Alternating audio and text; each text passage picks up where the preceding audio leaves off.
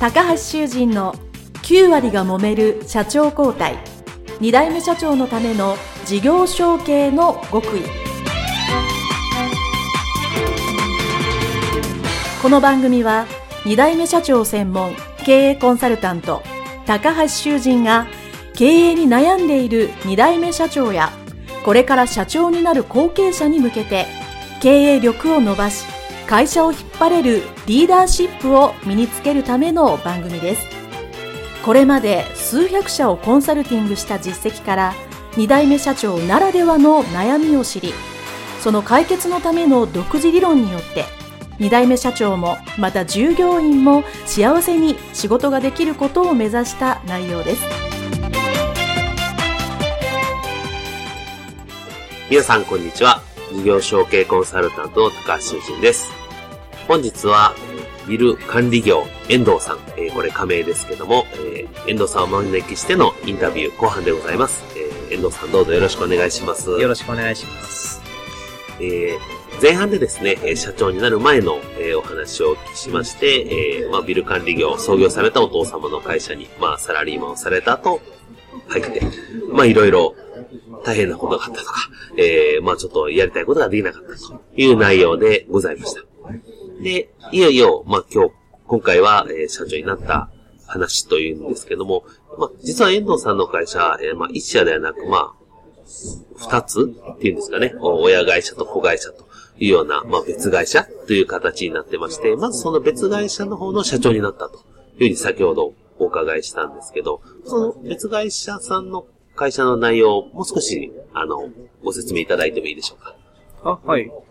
えっ、ー、と、二つ、主に、あの、ビルを管理してたんですけども、はい、えっ、ー、と、もう、あの、面積の広い、えー、1000坪ぐらいの、はい、えっ、ー、と、13階建てのビルだったんですけど、そのビルの、階建て、すごいな、はい、そのビルの管理をする会社の社長に、うん、えー、なりました。はい。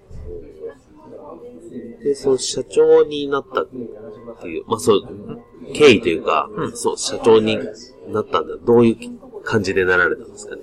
もともと、あの、その、子会社、あの、センスボのビルを管理している子会社の、社長が、あの、まあ、会議のたびに、そろそろ、あの、引き継いだらどうだとか、えー、その方は割と、その当時でも、いい年齢というか、高齢だったんですかね？そうですね。あの、もう、えっ、ー、と、定年退職したのを、えっ、ー、と、うちの父親が引き抜いてああ、なるほど、うん。引き抜いたってわけじゃないよね。まあ、うん、あの、おいでよって言って。はい。まあ、社長をしてもらっていたので、はい、ですね。まあ、その人もそろそろ年齢的に。はい。まあ、それは割と、そう聞くと自然な流れなような気がしますね。そうですね。で、あの、まあ、ただ、あの、ちらっと先ほど打ち合わせで聞くと、まあ、会議で決まったと。あまあ、さとりあえずその会議で。はい。うん、まあ多分、うちの親父が見えっ張りだから、あの、自分から言い出したくないのもあるかもしれないし。なるほど。自分から息子に、お前社長しろっていうの、ちょっと言いにくいから、はい、その、社長に、お前言ってくれと。って言ったのかもしれない。かもしれないですね。まあ、見えっ張りというか、まあ、シャイなのかもしれません。そういうことは考えられますね。そうですね。はい。まあ、それで、えー、はい、その、まあ、大きい方の、千坪の方の、まあ、社長になったと。そうですね。いうことで、まあ、それの管理業をすることになったんですけど、はい、まあ、えー、まあ、実際そのね、働く前、あ、その働く前じゃない、社長になる前にも、当然内情は知ってたと思うんですけど、はい、いざ社長になってみて、改めて気づいたこととか、はい、これあ、こうなんやっていう分かったことってどんなことがありました？うんそうですね。まあ、でもやっぱり、あの、でかい千坪のビルでも、やることは、あの、少し増えますけども、はい。あの、常に、あの、常にそこにいなきゃいけないっていうえー、業種、業種ではないなっていうのが。うん。その、ですか、その千坪のビルも社員さんが5人ぐらいいらっしゃったんですよね。はい、ですねはい。確かに、そんだけいれば、まあ、うん、遠藤さんがずっといなきゃいかんというわけではないように感じますね。そうですね。うん。まあ逆に、あの、あの、社長としての業務はい。を、えっ、と、何をしようかって考えましたからうん、、うん、うん。展示会行ったり、はい。はい。まあ、あの、ね、テナント、テナントが抜けた時にどうすればいいかっていうのをいろいろ考えたりはしましたね。なるほど。その、まあ、テナントが、まあ、この後の話で実際、えー抜けて大変だったということになるんですけど、まあ、その前にその、えー先ほどちらっと打ち合わせで聞いたときには、まあ、いざ、その、返済の計算をしてみると、はい。結構大変だっていうことに気づかれたっていうのはおっしゃっていたんですけど、まあ、もともとあの、バブルの時に建てたんで、はい無駄な借金を背負ってるんで、ああ、はいなるほど。あの、銀行はその当時はいくらでも貸したんで、うん、うん。それで調子こいて、あの、借りまくってたんで、なるほど。じゃあもう、かなりの金額に。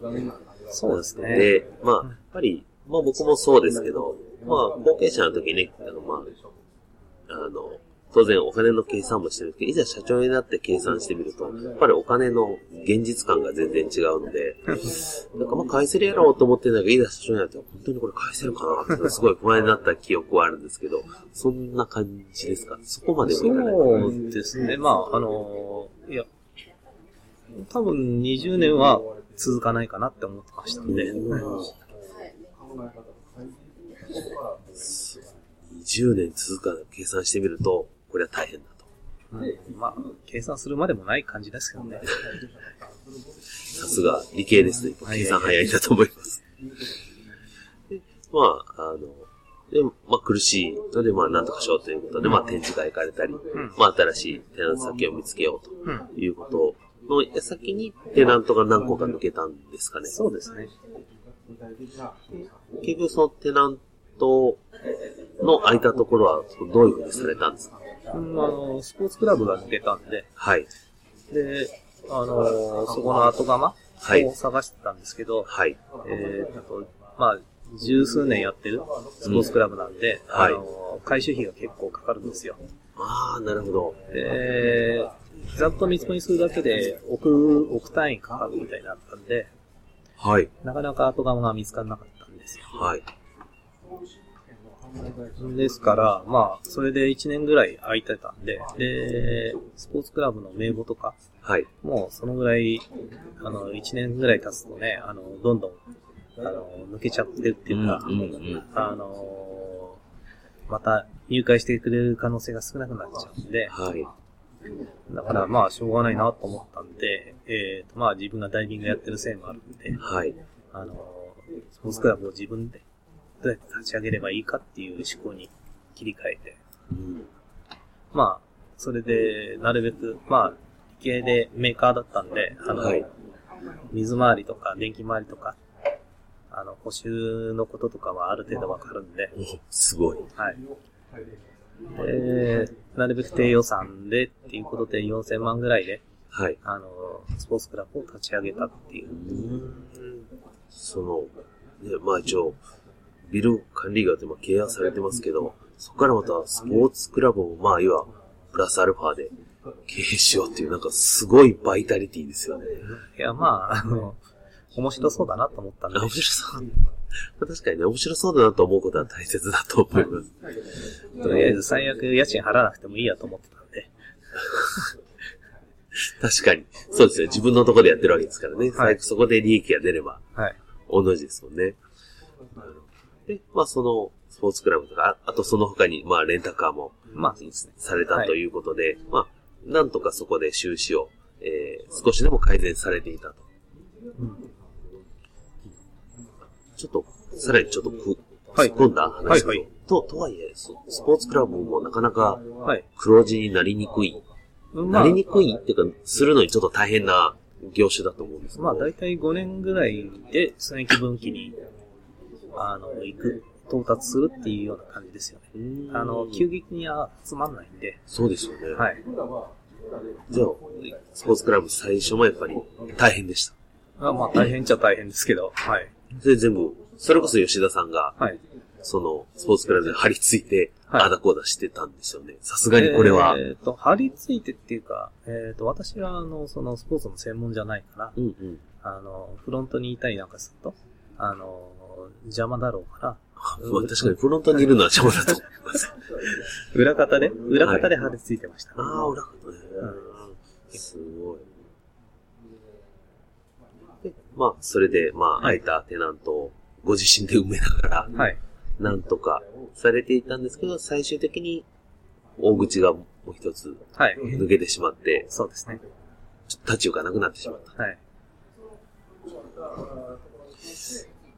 やっぱその、はい当時のことを、まあ、大変だったと思うんですけど、はいまあ今思い返してもまあ、えー、エラーもすごい大変だったな、と思います。うーん、そうですね。まあ、でも、うーん、まだ打てる手はあったかなっていう感じはしますよね。うん今思い返すと。うはい、ありがとうございました。まあね、とりあえずその、まあ借り入れとか、まあそういう返済とかで大きっと大変な思いすごくされてると思うんですけど、いつもお会いすると、こう、にこやかに、あのそういう雰囲気は見せないというのがさすが遠藤さんだなと思っております。はい。で、えーまあ、そうは言ってもですね、まあ、あの、そろそろ終盤に近づいていくんですけど、まあ、大変な経験もされて、まあ、会社も今はないんですけど、まあ、とはいえ会社を、まあ、ついてというか、まあ、社長をやって、はい。まあ、どんなところが良かったなと、今、振り返って思いますか？そうですね。あの、自分の裁量で、あの、決められることが多くなるんで、うん。で、そこで、あの、ある程度自由にできるうん。うん。っていうところがいいと思いますよ。うんありがとうございます。あと、これちょっと打ち合わせで言ってない質問なんですけど、せっかくなんで、そのはいはい遠藤さんの経験で、そのまあ、借入金がはいたくさんある、はいそのリスナーの方もたたくさんいらっしゃると思うんですけど、はい。まあ、それに向けて、まあ、なんかこう、なんかメッセージをいただいてもいいですかね？そうですね。あの、銀行の言う通りにしなければいいんですよ。銀行の言う通りにしない方がいい。そうですね。ちなみに遠藤さんはかつて銀行の言う通りにして大変になったと思ってるということですね。まあ、それもありますね。うーん。てか、銀行のアドバイスで役立つものないんで、なるほど。はいまあ、そういうこう、資金、うん短期的には役立つかもしれないですけど、あの、まあ、長期的なお客を紹介するとかそういうのはないんで、別うんに。、うん、うん。まあ、借り入れ額が少ないからそうなのかもしれないですけどね。なるほど。はい。ねさすが、遠藤さんの言葉だと深みがあります。はい。ありがとうございます。ではですね、はいあ、ごめんなさい、こっちか。はい最後の質問なんですけど、はいまあ、そういう大変なご経験もされたと思うんですが、はい。えー、まあ、今からですね、はい。まあ、今の遠藤さんがその当時のですね、ご自身のはい。ところにタイムマシンで戻ったとすると、えー、まあ、どういうアドバイスをしてあげますか？そうですね。うーんと、事業継承もいいけど、うん無借金でできる事業を一つ作れと。ああ、なるほど。すうん、うん。そうですね。そう、それがあれば、あの、いざって時の保険にもなるしう、ん、うん。あの、まあ、あの、自分、自分の能力もそれで、あの、どんどん、あの、広がっていくような気がしますので。偉そうに言ってますけども。いえいえ、確かにね、まあ、設備とか、まあ、スポーツクラブもそうですけど、いやね、やっぱり先行投資にお金がかかる授業がだいぶされてるので、そういう意味では無借金でできる授業が一個あるといいですよね。そうですね。はい。はい。それでは前編後編にわたって、えー、ビル管理業をされていました遠藤さんにお話をお聞きさせていただきました。どうもありがとうございました。ありがとうございます。